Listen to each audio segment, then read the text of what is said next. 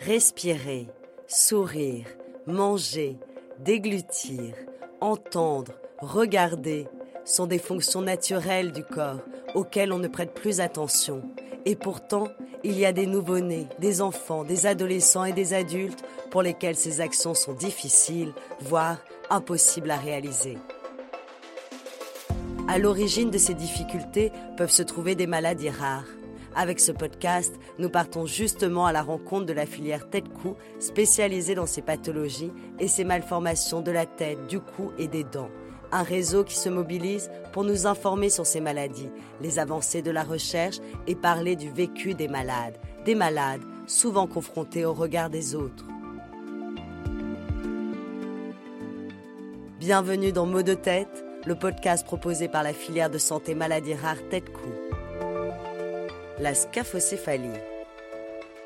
C'est la forme la plus fréquente de malformation du crâne elle est causée par la fermeture prématurée de la suture sagittale, c'est-à-dire de cet espace situé au milieu du crâne et qui relie les deux fontanelles antérieures et postérieures.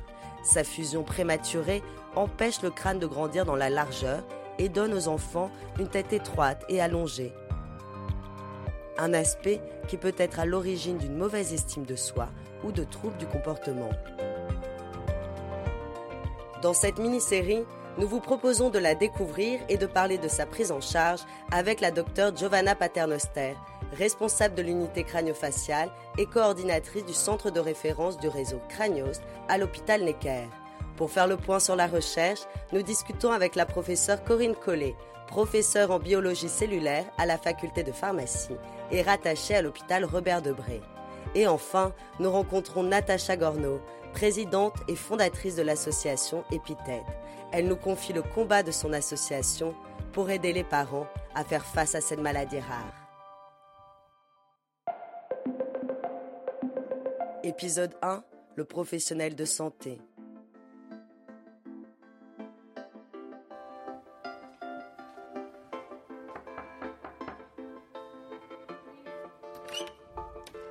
Bonjour docteur Patanester, merci de nous recevoir.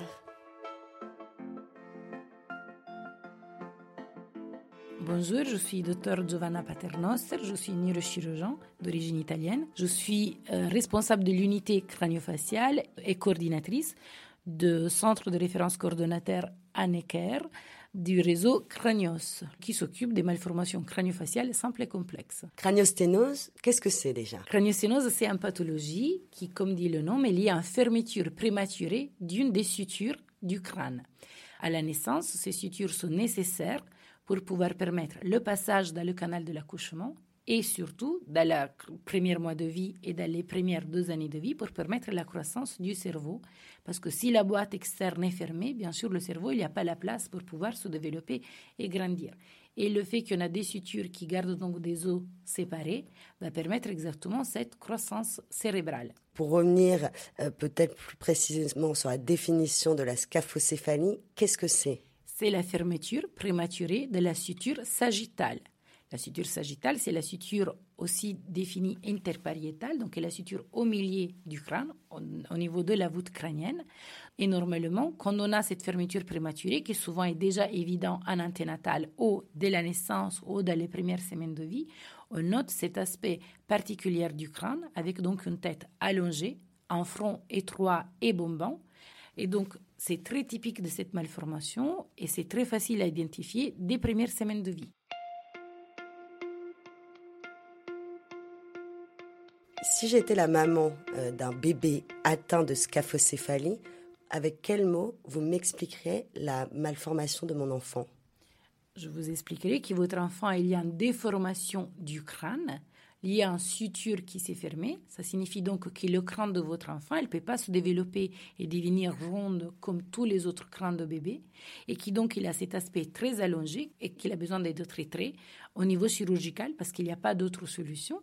D'un côté, pour être sûr d'assurer le meilleur développement cognitif et psychomoteur à votre enfant, et d'autre côté aussi au niveau esthétique, pour pouvoir lui donner la forme plus ronde possible et réduire les différences qui sont évidentes des premières semaines de vie. Parce que justement, quels sont les risques en fait de cette malformation? Dans l'escaphocéphalie, on sait qu'il existe ce risque d'hypertension intracrânienne, donc d'impression élevée au niveau du crâne, avec donc le risque de compression cérébrale et d'avoir des conséquences à distance pour le bébé.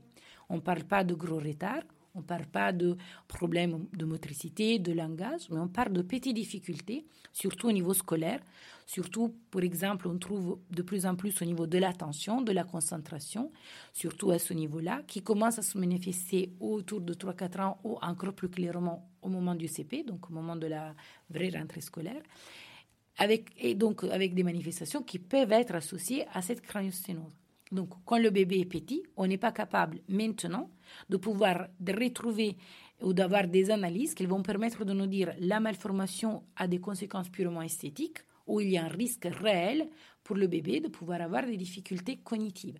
Et c'est donc pour ça que nous on conseille cette chirurgie à tous les enfants que on retrouve dans les âges, euh, dans les âges plus adaptés euh, à la chirurgie. Le discours, ça change un peu quand on se retrouve face à des enfants plus âgés, donc pour lesquels donc la croissance crânienne est déjà terminée. Nous, on considère que le crâne à 24 mois, donc à 2 ans, est plus ou moins rejoint euh, à 96% de son volume final, et à 5 ans, on considère presque arrêté, presque fini la croissance cérébrale. Donc quand on se retrouve face à un enfant qui a découvert tardivement un craniosténose, un scaphocéphalie, qui a déjà plus de 5 ans et qui n'a aucune difficulté scolaire, aucun trouble, aucun problème, aucun problème visuel, on se pose la question si vraiment une chirurgie peut être adaptée ou pas, parce que globalement, on arrive un peu après la bataille, ça signifie qu'on arrive un peu quand toute la, croissance est terminée. Et donc, est-ce que ça devient nécessaire réellement ou pas?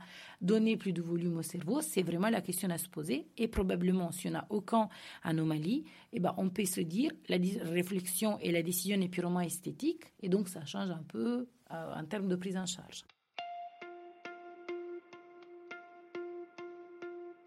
Comment se passe donc concrètement la prise en charge d'un bébé? Donc le bébé arrive à la consultation, on réalise l'échographie ou le scanner si nécessaire pour confirmer le diagnostic et on fixe une date opératoire. On est tous d'accord que la chirurgie va être réalisée avant les 12 mois, ça c'est presque obligatoire.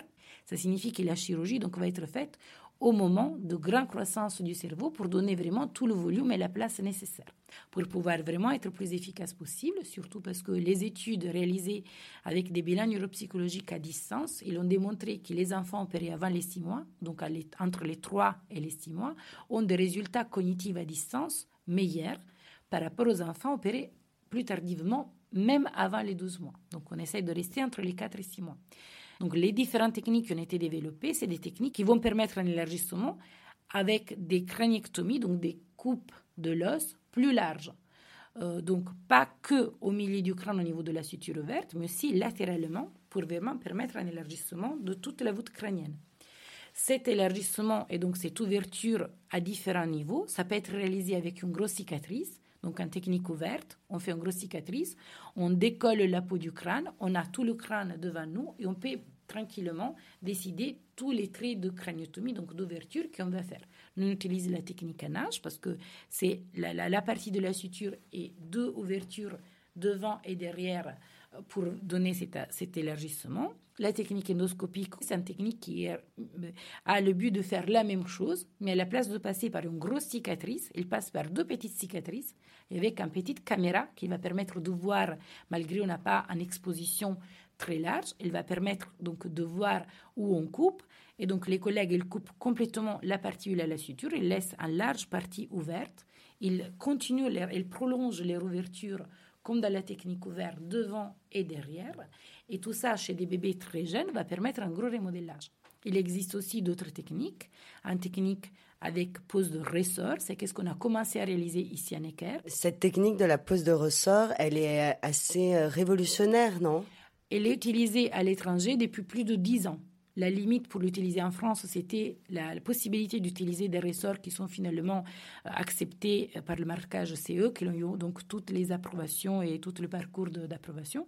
Donc on ne pouvait pas encore l'utiliser, mais les collègues en particulier à Londres et à Rotterdam, ils l'utilisent depuis plus de dix ans. Donc on a un recul et un contrôle euh, de, de, leurs résultats fonctionnels et esthétiques qui nous permet de dire que cette technique révolutionnaire va simplifier la prise en charge dans le sens que c'est clair qu'on aura besoin de réaliser une chirurgie pour la pose et une chirurgie pour l'ablation. Donc on ajoute un autre geste chirurgical, mais la prise en charge de la pose des ressorts, donc l'absence de nécessité de transfusion, la réduction du temps d'hospitalisation en réanimation, la réduction de l'édème, du gonflement et de l'inconfort pour l'enfant est très important et, justifie, à notre avis, le fait de réaliser une deuxième chirurgie, parce que pareil, la deuxième chirurgie, ça va être sur deux jours d'hospitalisation, réouverture de la cicatrice, ablation de ressort et rentrer à la maison. Donc c'est pour ça que nous on commence à utiliser cette nouvelle technique pour pouvoir donc améliorer la prise en charge pendant l'hospitalisation et pendant la chirurgie, avec la, la, certitude donnée par les euh, résultats des collègues, qui en termes de résultats à distance, on a les mêmes avantages des techniques qu'on a utilisées jusqu'à maintenant, donc la technique endoscopique et de la technique ouverte.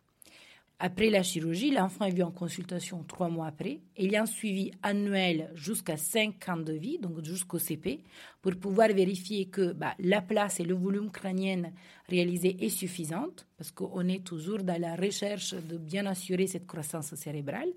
Le suivi est fait par fond de l'œil. C'est un examen ophtalmologique qui est essentiel pour, de façon non invasive, nous dire s'il existe une hypertension intracrânienne ou pas. Le reste du suivi, qui va continuer jusqu'à fin croissance, donc jusqu'à l'adolescence, après est espacé, donc c'est plus tous les ans, mais c'est tous les deux, trois ans, pour permettre quand même de surveiller l'évolution scolaire, de euh, mettre en évidence s'il existe des anomalies du comportement, et aussi pour voir si au niveau esthétique, on a rejoint la meilleure forme possible et le meilleur résultat esthétique. Aussi, il y a des petites gestes chirurgicaux et euh, plastiques réalisés donc par des chirurgiens plasticiens pour pouvoir améliorer et réadapter au mieux le résultat de la première chirurgie. Ce que vous êtes en train de nous décrire, pour des oreilles qui ne sont pas habituées, c'est quand même euh, assez angoissant. Comment on prépare euh, les parents à une intervention sur le crâne de leur enfant? Alors, en première, on réexplique qu'il s'agit que de l'os, qu'on ne touche pas le cerveau, que le cerveau ne va pas être touché, qu'il y a une membrane qui sépare l'os du cerveau que nous on respecte et qu'il va permettre de protéger le cerveau. Donc, ça semble des gros chantiers, c'est sûr. La cicatrice qu'on réalise encore plus sur les formes non, non mini-invasives, c'est des grosses cicatrices qui vont d'oreille à oreille, qui vont rester toute la vie, c'est sûr, mais qui vont nous permettre d'avoir accès à toute la voûte. Donc, c'est vrai, c'est un grand chantier, c'est des chirurgies très hémorragiques. Il y a une transfusion plus ou moins obligatoire parce que c'est surtout des enfants qui ont une masse sanguine très petite et qui donc facilement perdent du sang, mais qui globalement pour les enfants, à part l'inconfort d'être très gonflé au niveau des yeux, au niveau du front pour les premiers jours, au final, ça ne donne pas des, des, des, conséquences, ne donne pas des problématiques à distance.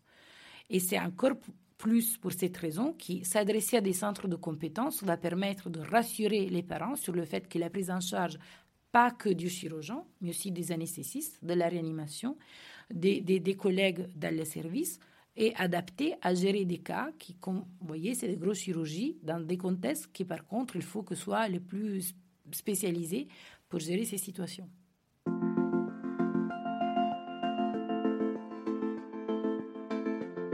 C'était le podcast Mots de tête proposé par la filière de santé maladie rare Tête-Cou.